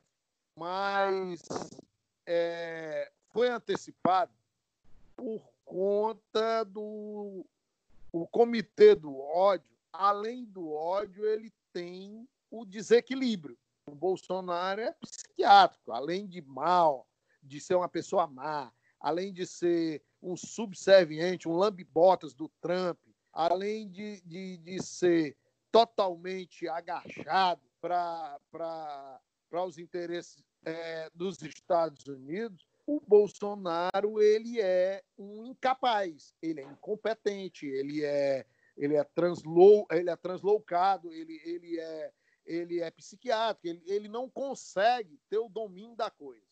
Então, para implementar uma política dessa, para implementar as reformas que esse povo precisa, que tanto esse povo quer e defende, a Globo, a, FIE, a Fiesp, os setores da, da grande, da, da, os banqueiros, os banqueiros têm que ter primeiro um governo que comungue com isso e segundo uma pessoa com equilíbrio capaz de fazer. Não é o caso do Bolsonaro. Então, essa questão do Moro, ela foi antecipada. Algo que, para mim, iria acontecer lá para 2021, aconteceu agora, em plena pandemia, e o Moro preparou esse terreno aí. O uhum. Moro preparou esse terreno aí, vai vir muita coisa por aí, é o delator de elite aí, vai vir muita coisa por aí. Ele ele tá uns dois, três meses botando casca de banana e o Bolsonaro caindo, que ele deve ter de áudio, de mensagem naquele celular dele para botar para fora, ele vai botando aos pouquinhos. A Globo está muito feliz porque hum. pegou o seu menino de volta. A Globo tinha é. perdido para o Bolsonaro o seu o seu príncipezinho, o seu candidato, o cara, e agora ela está de volta. Então já estão aí os loucos na rua aí dizendo a chapa é, Moro presidente, Mandetta vice e por aí vai. E a Globo agora vai endeusar esse Moro, tentar passar a imagem de herói para um bandido, porque o que o Bolsonaro quer hoje da Polícia Federal, que é fazer um, um, um, um, um, um estender como se fosse é, é, um apêndice da sua casa lá. Puxadinho. É um puxadinho da casa dele, dos três porquinhos dele. Agora tem o, o quarto lá, né? O garanhão. É, o, o comedor. Lá. É, o comedor. Ô, oh, rapaz, não sei nem como é que ele está conseguindo sentar, mas tudo bem. Vamos lá. É, é, ele, ele, ele agora, o que o Bolsonaro quer da Polícia Federal, o Moro estava tendo. O Moro estava tendo. Então, aí entre, Bo, entre Bolsonaro e Moro é trocar seis por meia dúzia, não tem diferença. Olha as gravações aí, olha as mensagens do Moro com o nosso, nosso querido Dallagnol lá do, do, do, do Ministério Público em relação à questão, da, à questão do Lula, da Lava Jato. Então, essa situação, essa crise que está aí, é, ela só foi antecipada. Agora, eu acho que é possível, perfeitamente possível, que essa questão do impeachment, com o tempo, eu acho que agora já não consegue, mas com o tempo, com o que vai vir por aí, eu acho que vai, ela vai acabar acontecendo é, aqui mais uma vez no Brasil. Vai virar moda, é, vai virar um desafio agora no Brasil. Qual o presidente que vai chegar até o fim do mandato? Cris? Não, eu. Assim, minha, minha grande dúvida é saber se essa campanha de desconstrução que começou de sábado para cá, né, com apoiadores aí queimando a camisa com o rosto. Opa! Alô? Oi, apagou Oi? aqui para nós, Cris. Eu não estou mais ouvindo o Cris. É. Bom, é, então vamos continuar aqui, que como nós estamos fazendo isso de forma remota, é, e a internet não está aquelas coisas, nós estamos sujeitos a esses erros, né? Mas olha, é, o, vocês falaram um pouquinho antes aí dessa intervenção do Cris Morar, que o, o, o, Bolsonaro começa a, a, fazer a conversa ali com o Centrão, né? Cara, é, é, é o pior que ele poderia fazer para as pessoas que têm um pouco um pouquinho de clareza, né, de compreensão da, da, da política, é, era a coisa é, mais é, é, mais falsa, né? No, no sentido de, de, de, estelionato eleitoral, é ele ir conversar com Roberto Jefferson, é, com o, o, cara do, do PR, né? O Valdemar Costa Neto, conversar com. com Caiu? Com, caiu. Conversar com o, o Gilberto Kassab, conversar com tudo aquilo que é uh, de mais antigo da política nacional, é, do, dos grandes esquemas, né, é, Morar? Sim, sim, Vanderlei. Eu, eu lhe digo, é, eu lhe digo que o, o, o Moro, a, o Moro, o Bolsonaro agora quer resgatar é, a turma, a turma que, do mensalão. Pessoal que curtiu uma cadeia danada aí, o, o, Roberto Jefferson saiu da cadeia até por conta. É, alô? Oi, estamos te ouvindo. Pronto. O Roberto Jefferson, que, que, saiu da cadeia até por conta do câncer, senão ainda estava por lá ainda. Ah. Então ele está ele tá resgatando o pessoal do mensalão. Tá, tá trocando aí, só trocando de bandido, tirando um, botando outro. Agora, é, no intuito de fortalecer essa política dele, ele vai agora entrar naquele toma lá da cá, com o pessoal do Centrão aí, com esse povo aí que adora, tem, tem uns especialistas nesse momento aí, que fica procurando, torcendo por esse momento para poder encher o bolso de dinheiro, para poder se dar bem. Esse Roberto Jefferson é o cocô do cavalo do bandido, esse cara. Ah, mas não tenho dúvida. Cris, quer, quer, quer refazer a questão? Não, sim, sim. Caí e voltei. É alguém. É sabotagem isso aí, viu? Isso é sabotagem. você fala de Sérgio Moro, alguém das telecomunicações te cortam aí, né? É verdade. Mas, mas é, é, como eu falo. Oi? É o gabinete do mal agindo. Ah, é o gabinete tá... do ódio. Do ódio. É. é Carluxo e companhia. Mas como eu ia falando, então, minha dúvida é ver esse processo de desconstrução, porque é surreal, né? É surreal ver isso, né? Como vai se dar esse embate dentro dessa, dessa corrente bolsonarista e os lavajatistas? Isso que vocês estavam falando a volta do núcleo do mensalão é, e do petrolão, e aí essa, esse cavalo de pau retórico né, para poder, poder justificar essa, essa situação, e como tudo isso é, é, põe de volta aquela roupinha, aquele terninho que é típico do Bolsonaro, que é um cara de baixo clero. É, é, esse, é esse povo que ele pertence, né? Eu acho que muito espertamente também Sérgio Moro pensou, porra, eu não posso sair nessa foto ministerial com esses caras que eu botei na cadeia de alguma forma, né? É, é, ou contribuir, enfim, né? Com, com alguns, né? Arthur Lira, né? É, interessante, interessante como ver como isso vai se dar. Mas se é interessante do ponto de vista de quem gosta de política, a preocupação com o Brasil é enorme. Como é que você toca um país nesse problemão econômico, de saúde, e com todos os outros problemas, né? Com, com, com a questão do desemprego que vai aumentar. É, como é que a gente vai, vai, vai tocar o país nesse ambiente, gente? Moura? Sim, estou ouvindo, estou ouvindo aqui. É, é, preocupante demais. É uma situação delicadíssima, porque num momento desse é que a gente precisa de lideranças, de um grande líder à frente do Brasil, e nós temos aqui ao contrário, nós temos um governo que é um desgoverno, né? que está que tá aí é, é, trazendo de volta o que há de mais podre na política brasileira, Roberto Jefferson, essa turma, Valdemar, Valdemar Costa Neto, essa turma aí que, meu Deus, Kassab, essa, essa é, Kassab, essa turma aí que, pelo amor de Deus, a gente já conhece, da, é os ratos da política, os ratos.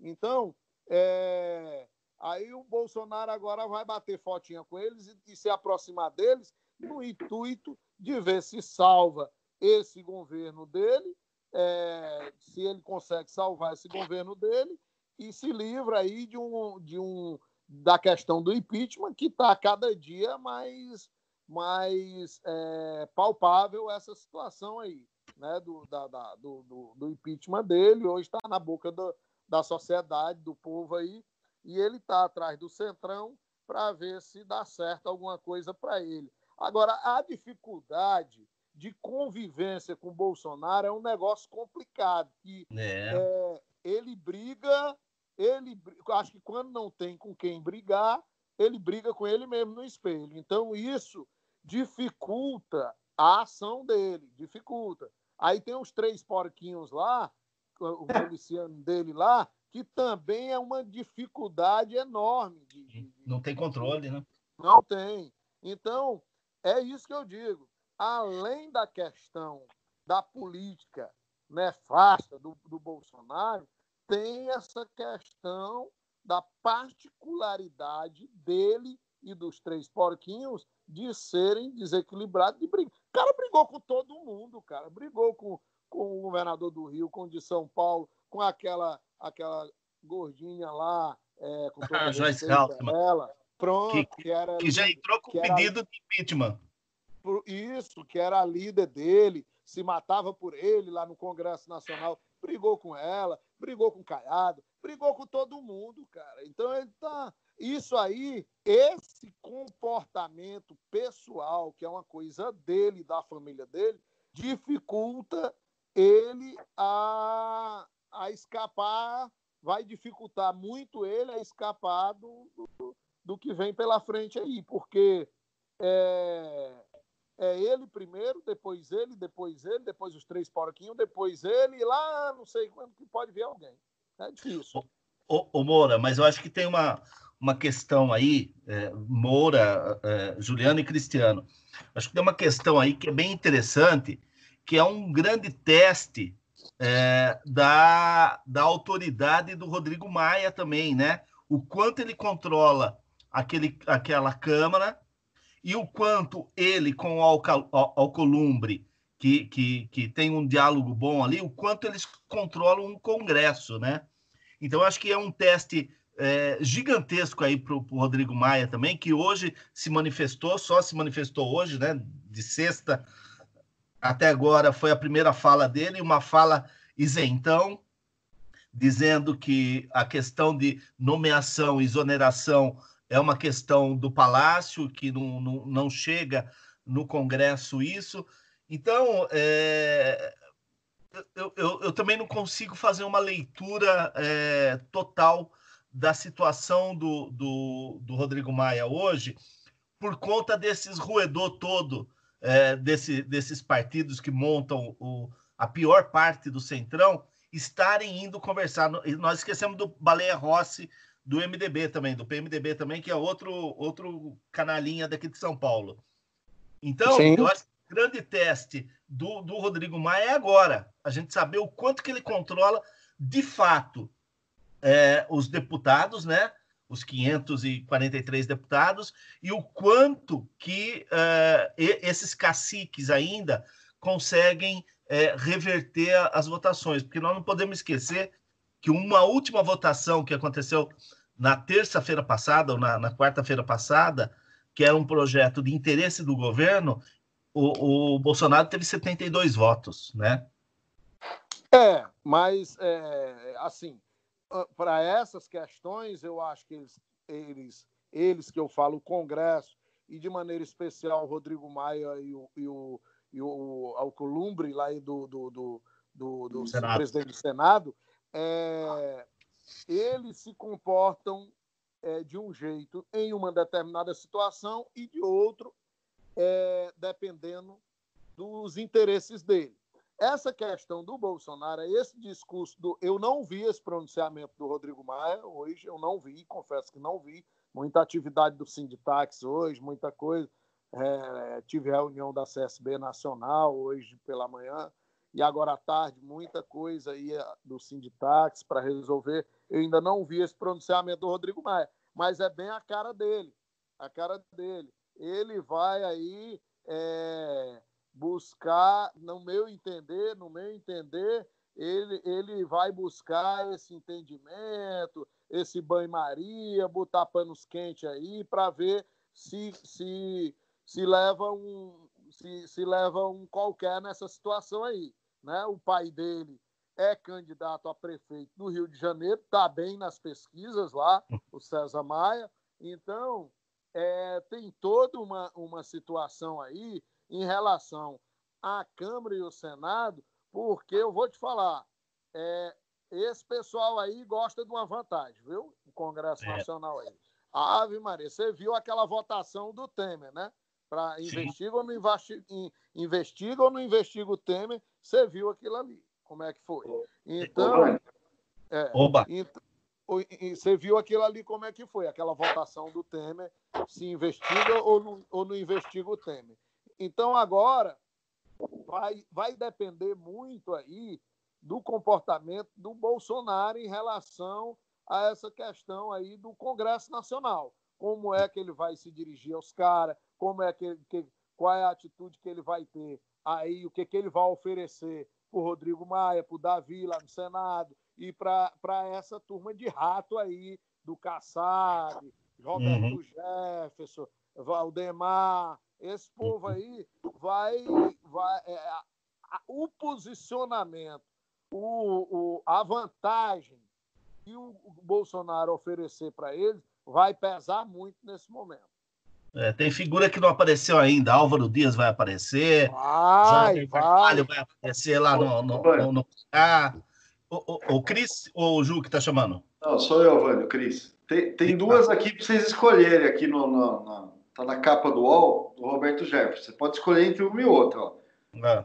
Uma é, fica indignado ao ver o Bolsonaro apanhando, diz Roberto Jefferson. E em seguida tem uma que eu acho que não tem nada a ver com a outra, que é se Bolsonaro oferecer cargo para o PTB, o partido aceita, diz Jefferson. Aí é. é acho que não tem a ver, né? Não tem a ver, não. Aí é Bom, conhecido. Ô, ô, ô, Ju, você tem mais alguma questão aqui com o Moura? Não, não, tranquilo, Evandro. A questão política acho que já, a gente já, já abordou bacana, cara. Ah, beleza. Ô, ô Moura, de, deixa eu perguntar uma coisa para você. Ô, ô, Cris, você também encerrou aqui na, na parte política? Sim, sim. Ô, Moura, deixa eu perguntar uma coisa para você. Você, meu amigo, é um cara orgulhoso que nem eu sou. É, eu, paulista, orgulhoso que sou de ter o Rogério Ceni como técnico do nosso Fortaleza aí, meu irmão. Vanderlei, ah, rapaz, você é você mesmo, né? Rapaz, o Rogério Ceni é, um, é um, um, excelente goleiro. Eu, particularmente, tenho uma admiração quando ele foi é, goleiro do São Paulo, da seleção brasileira e tal. Agora, como treinador, eu não sei o que, que ele veio fazer aqui no Ceará, no estado do Ceará. Ele, ele andou treinando São Paulo, foi lá pro foi lá pro, pro Cruzeiro e aí voltou de novo para cá, rapaz. Eu, eu, eu, não sei o que, que ele que, que ele tanto vem para cá e eu acho que ele está treinando o time errado. Mas é, nós aqui temos um carinho especial pelo, pelo Rogério Ceni. Ele, ele é uma pessoa que chegou aqui no estado do Ceará é, e foi bem, bem recebido aqui pelo povo cearense. Agora, a torcida do Vozão, a torcida do Vozão não entende essa escolha dele. Acho que ele foi para o time errado, mas tudo bem. Tamo lá, viu? Ô, Moura. Sim. É, é, ele é o Sérgio Moro dos técnicos. Só joga em time pequeno. que a gente não gosta dele. Essa foi boa. Ninguém gosta dele aqui, não. Chato pra caramba ou, ou, ninguém gosta, ele tá falando por ele. Eu sou São Paulino, sou tricampeão mundial, sou tricampeão da Libertadores, tricampeão brasileiro. Assim, ó, isso tudo com. Tudo não, né? O, o tri mundial não é com tudo com o Rogério, mas o Rogério é quase é, tudo aí. É, é. Eu, eu, eu só fico constrangido hoje, Mora, de chamar ele pelo, pelo apelido que era dele, né? Que era mito, né? Justíssimo. Ixi, ele, é, eita, rapaz, que apelido esse, hein? Eu, eu, ó, o Rogério ele tem conseguido aqui uns feitos aí para esse time que ele está treinando aqui no Ceará. É, e eu, eu tenho muita fé que essa pandemia vai passar e o campeonato vai começar e ele vai conseguir um feito também de botar esse time que ele está treinando de volta para o lugar de onde ele não devia ter saído, ali a segunda e a terceira divisão, porque aí a gente precisa ter representação em todas as frentes. Deixa o Vozão na primeira, aí o Rogério vai lá para a segunda e vê se o Ferroviário aqui ocupa a terceira, aí a gente fica representado nas três frentes aí, do, do, nas três divisões do Campeonato Brasileiro. A, a, amigo, aí você quebra a minha cabeça, né? Quer dizer, o cara fala o nome da cidade, todo orgulhoso, todo, todo é, sabedor da, da, da, cidade linda que ele mora, e na hora de, de falar do time que o, que, que o grande Rogério Ceni é, dirige, o cara não fala o nome do time, porra? Rapaz, ô oh, rapaz, não, não, mas tá tudo tranquilo, tá tudo tranquilo aqui. Esperamos aqui quando você vier aqui fazer uma visita aqui ao nosso estado do Ceará, eu vou lhe levar ali na, na sede de Sul para você conhecer a sede do Vozão e você vai ficar encantado e vai sair daqui com outra, outra opinião. Rapaz, é difícil o tricolor, hein? Bom, ô, ô Moura, deixa eu só explicar como funciona a partir de agora. A gente sempre escolhe um ordinário e um extraordinário da semana, né? Que a gente é, elenca aqui. E a partir desse momento a gente vai fazer a, as nossas dicas, né? Então cada um dá uma dica aqui. O nosso ordinário da semana vai ficar para essa, essa deputada, deputada, deputada é, Carla Zambelli, né? Essa Sim. deputada é, que, rapaz, ela está fazendo o, o, novela mexicana não tem um roteiro pior do que esse que ela está fazendo. Tá ele complicado. Era ele era meu padrinho. Eu apanhei por causa dele, eu fui presa por causa dele, ele fez isso, ele foi maligno. Ah, meu irmão. É. Rapaz. Cada Essa é cachorro que lamba sua caceta, não? Essa é ordinária. Essa é, é ordinária. É ordinária. É ordinária. Bom, e o nosso extraordinário de hoje eu vou deixar para a Folha de São Paulo, que ela fez uma coisa bem interessante. Ela pegou todos esses bolsomínios, todo, todos esses caras. Porra, me, me, dá meio nojo de citar o nome de alguns deles, mas eu vou, vou citar só para vocês entenderem o que ela fez. Ela pegou o Rodrigo Constantino, ela pegou o, a, aquele o Custer, ela pegou o Alan dos Santos, rapaz, ele, ela pegou a Carla Zambelli, ela pegou o Roger, o, o músico lá.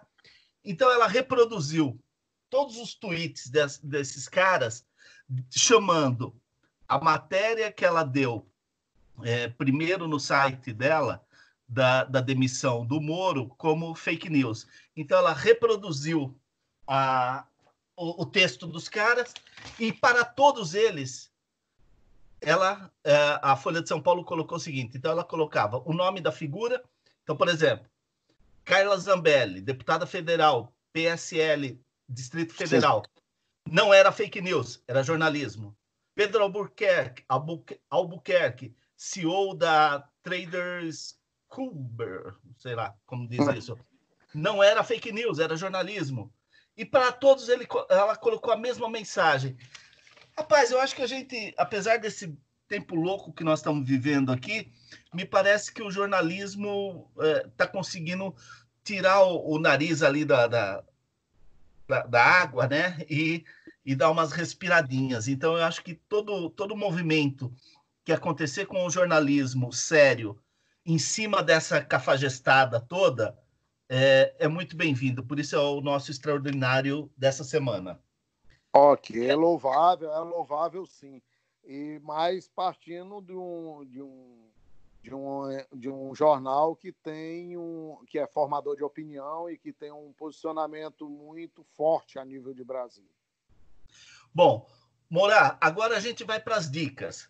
E nas dicas pode ser é, uma, um livro, um, um, filme, uma série, um artigo, uma coisa, ou para quem mora em Fortaleza, um restaurante bom para caramba que não pode deixar de ser visitado quando for em Fortaleza. E ó, eu vou dizer, eu, eu sou copo sujo, então eu gosto de, de boteco. Então não vê com um restaurante de 300 conto ao almoço que esse não, não vai ter jeito. Então, nós temos o, o Serra Pelada. Serra Pelada é um, é um restaurante com mais de 40 anos de existência. Fica localizado aqui no bairro do Montes, um bairro popular, é, residencial e comercial, bairro do Montes. Serra Pelada tem mais de 40 anos de existência e lá você vai comer uma buchada de bode, um sarapatel, um, um, uma carne do sol, um porquinho bem feitinho, com um baião de dois, feijão verde, uma, a cara do Ceará por um precinho camarada e um bar, um restaurante que tem história aqui em Fortaleza. Então, esse aí nós vamos lá quando você vier aqui. Maravilha. Ô, ô Cris, você tem mais alguma dica ou é. Ou... Fique à vontade, Morar. Não temos, temos nesse nível aí, que é o que, o que nós gostamos, eu, você e tal, e tem também é, as, as belas barracas de praias aqui de Fortaleza, que a gente indica um parceirão dos taxistas aqui, que é a barraca do Chico do Caranguejo. Ó, só para você saber, nós vamos colocar o link o, o, do, do Serra Pelada, eu já mandei, e vamos colocar o do é, Chico do Caranguejo? Isso, isso. V vamos colocar o link na descrição do nosso episódio também. Opa! Cris? Cris? Bom, a minha, minha dica é uma dica que você me deu um tempo atrás aí, Ivan, que é a série que está no Netflix, Falda. É uma série uhum. da, do da Serviço Secreto. Oi? Da faixa de gás ali, né? Exatamente, né? É, no contexto ali da, da, do conflito ali Israel Palestina, né? Mas fala ali do, do grupo de elite ali de, de, de agentes ali israelenses, mas tem, é, é, é uma série muito bem feita e ela tem uma coisa muito bacana, né? A equipe de produção, né? Ela, ela é de israelenses e palestinos. É, e por mais que os personagens principais são ali do serviço secreto ali de Israel, ela, ela mostra muito a questão do conflito é, dos dois lados, né? Pelos dois pontos de vista. E o fato de ser produzida ali, então com a língua deles, tal, uma série muito bacana. E eu estou indicando ela que acabou de sair a terceira temporada. Eu não comecei ainda. As duas primeiras são espetaculares. Então, para quem quiser emendar também mais uma dica aí para. Sumiu o Cris de novo. Mas deu para ouvir a dica dele. Deu para ouvir. Juliano? Ah, olha, a minha dica é, desse episódio, então, fica com o artigo que eu compartilhei é, no nosso grupo de reunião de pauta do professor é, Vladimir Saflat, que chama-se Prepare-se para a Guerra. Ele foi publicado no site do El País. É um artigo muito interessante porque ele pega, ele faz análise do governo Bolsonaro e mostra o quanto o poder acabou moldando as pessoas, fazendo elas imagem e semelhança dessa pessoa que está no poder. Então ele usa expressões como é, desprezo, indiferença, violência, que eram atitudes antes inimagináveis de serem feitas de forma explícita, céu aberto, na frente das pessoas, e acabaram, e acabaram se tornando coisas, é, manifestações cotidianas. Né? Então, ele, ele coloca essa questão de como o governo Bolsonaro acaba despertando o pior nas pessoas, né? E acaba deixando as pessoas numa espécie de roleta russa mesmo, né? Disposta, muitas pessoas dispostas a fazer qualquer coisa, sair para a rua para fazer violência, enfim. É, além de tudo, né, que nós já falamos desse desgoverno dele, ainda acaba despertando esse ódio é, nas pessoas. Então, assim, é um artigo muito interessante do professor Vladimir Safatli, está no site do El País, eu vou também disponibilizar o link na descrição do nosso episódio. Vale a pena dar uma lida, sim. Bacana. Bom, a, a minha dica, ela fica por um livro que, na verdade, eu comprei para minha filha e, e, eu peguei ele para ler novamente esses dias. É, e ele é muito interessante, que se chama Casa das Estrelas, o universo pelo olhar das crianças. São verbetes, né, que crianças de 5 a 11 anos é, falam sobre, sobre tudo, né? sobre vida, sobre morte, sobre pai, sobre mãe, sobre política, sobre poesia, é, e são só verbetes, né? Então é, é, de uma sensibilidade muito legal. São crianças colombianas. É um projeto que aconteceu há, há mais ou menos 10 anos, né? É, e, e, às vezes as crianças deixam a gente assim com uma. É, assim, como eu tô. É, a gente fica tentando procurar muita palavra e, e as crianças acabam definindo é, situações é, que eu acho sensacional. Tem uma. Tem, eu vou pegar um verbete aqui só, que eu acho talvez um, um dos mais sensíveis de todos. É uma menina de sete anos. Quando perguntam para ela é, o que, que é igreja, ela diz: é onde as pessoas vão perdoar Deus. Sensacional. Né? Sensacional, sensacional. Então, é, é um livro muito legal. É, é, eu acho que eu, eu, toda vez que leio me arrepio, me emociono. É, e, e, nesses momentos que nós estamos vivendo, nada mais saudável assim do que ser nutrido pela, pelo oxigênio das crianças, né? O Cris, você voltou? Estão me ouvindo? Estamos Sim. te ouvindo. Estamos te ouvindo. Voltei. Então, conclui agora a, a, tua, a tua dica. E... Não, era, era a série Falda, eu falei que o gancho é que saiu a terceira temporada, né? Eu não, eu não assisti ainda, mas é uma oportunidade bacana, já que tem episódios novos tal. Para quem não começou, já emendar e ver as três de uma vez. Eu quero ver se semana eu começo. Tem um detalhe interessante que o ator principal ele serviu, ele era, ele fazia aquela função no exército israelense, viu? Ah, bacana. É bacana. Estamos encerrando? Posso só Sim. fazer um? Vou, por favor. Não, aproveitar a presença do Moro. Primeiro falar que, pô, foi muito legal a conversa, viu, Moro? Muito bacana. Obrigado. E nós vamos aí, viu? Eu, nós Opa. vamos restaurante, Ivan. Band, Ju. Estamos aqui esperando. Assim, vamos. Toda, toda passar, eu acho que é um compromisso que a gente tem aí. Oh, e para você, Moro. É um prazer eu... recebê-los aqui na nossa terrinha. Ah, bom, depois que a gente for, você fala se foi um prazer ou não, cara. Vai, vai, vai. Mas é, também falar que, é, olhando aí para o Nordeste, olhando para esse cinturão de resistência dos governadores, para o último resultado eleitoral, para as situações que, que a gente sabe que o Nordeste e o Norte já enfrentaram, para os resultados de educação, e eu não tenho dúvida, seria um momento muito legal do Brasil ter um candidato do Nordeste, um candidato forte, né? que a gente tivesse um presidente é, que viesse daí. É, eu acho que nós estamos com uma arrogância muito grande, o um conservadorismo tacanha aqui na nossa região. Então eu torço, quem sabe, né? A gente está procurando tanto candidato, quem sabe um desses governadores que estão mostrando um bom, um bom trabalho, por que não? É, é espero, espero mesmo, espero que vocês é, é, possam nos dar um bom candidato aí para para ensinar um pouquinho para o Brasil de diversidade. Só não pode ser o de Garanhuns, viu? Esse aí já teve a chance dele. Agora está cheio, tá cheio de rolo para cuidar. É verdade. Ô, Ju, sua, sua fala final? Não, queria agradecer também o Moura, foi um bate-papo muito agradável. E, e o Ceará é, né, é lindo, né?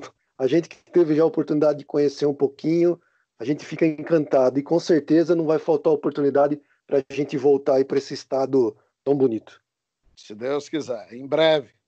Mora, meu amigo, eu, eu deixo você. É, aliás, é, antes que você faça a sua consideração final, eu também quero te agradecer.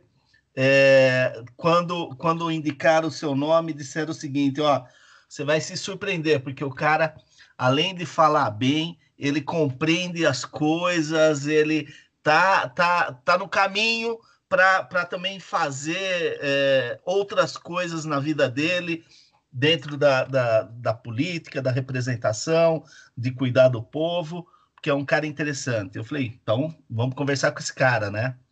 Você sabe de quem eu estou falando, quem, o, o, amigo nosso que, que, que indicou o teu nome, né? É, então, foi um prazer falar contigo. Foi uma conversa muito boa, como disse o, o Ju, como disse o Cris. É, e conversa boa, a gente não vê o tempo passar, né, cara? Faz uma hora e cinquenta e quatro que nós estamos falando aqui, Morar. Muito obrigado, meu irmão. Eu que agradeço de todo o coração a você, Vanderlei, ao Juliano, ao Cristiano, por, por, por nos dar essa oportunidade de ter esse debate onde a gente pode expressar as nossas opiniões é, livremente, é, ouvir a opinião de vocês que são formadores de opinião e, e, e têm essa preocupação é, em levar a mensagem correta, certa, com transparência ao, às pessoas aqui no Brasil através das redes sociais, né, através desse canal tão interessante que vocês têm com o povo, né?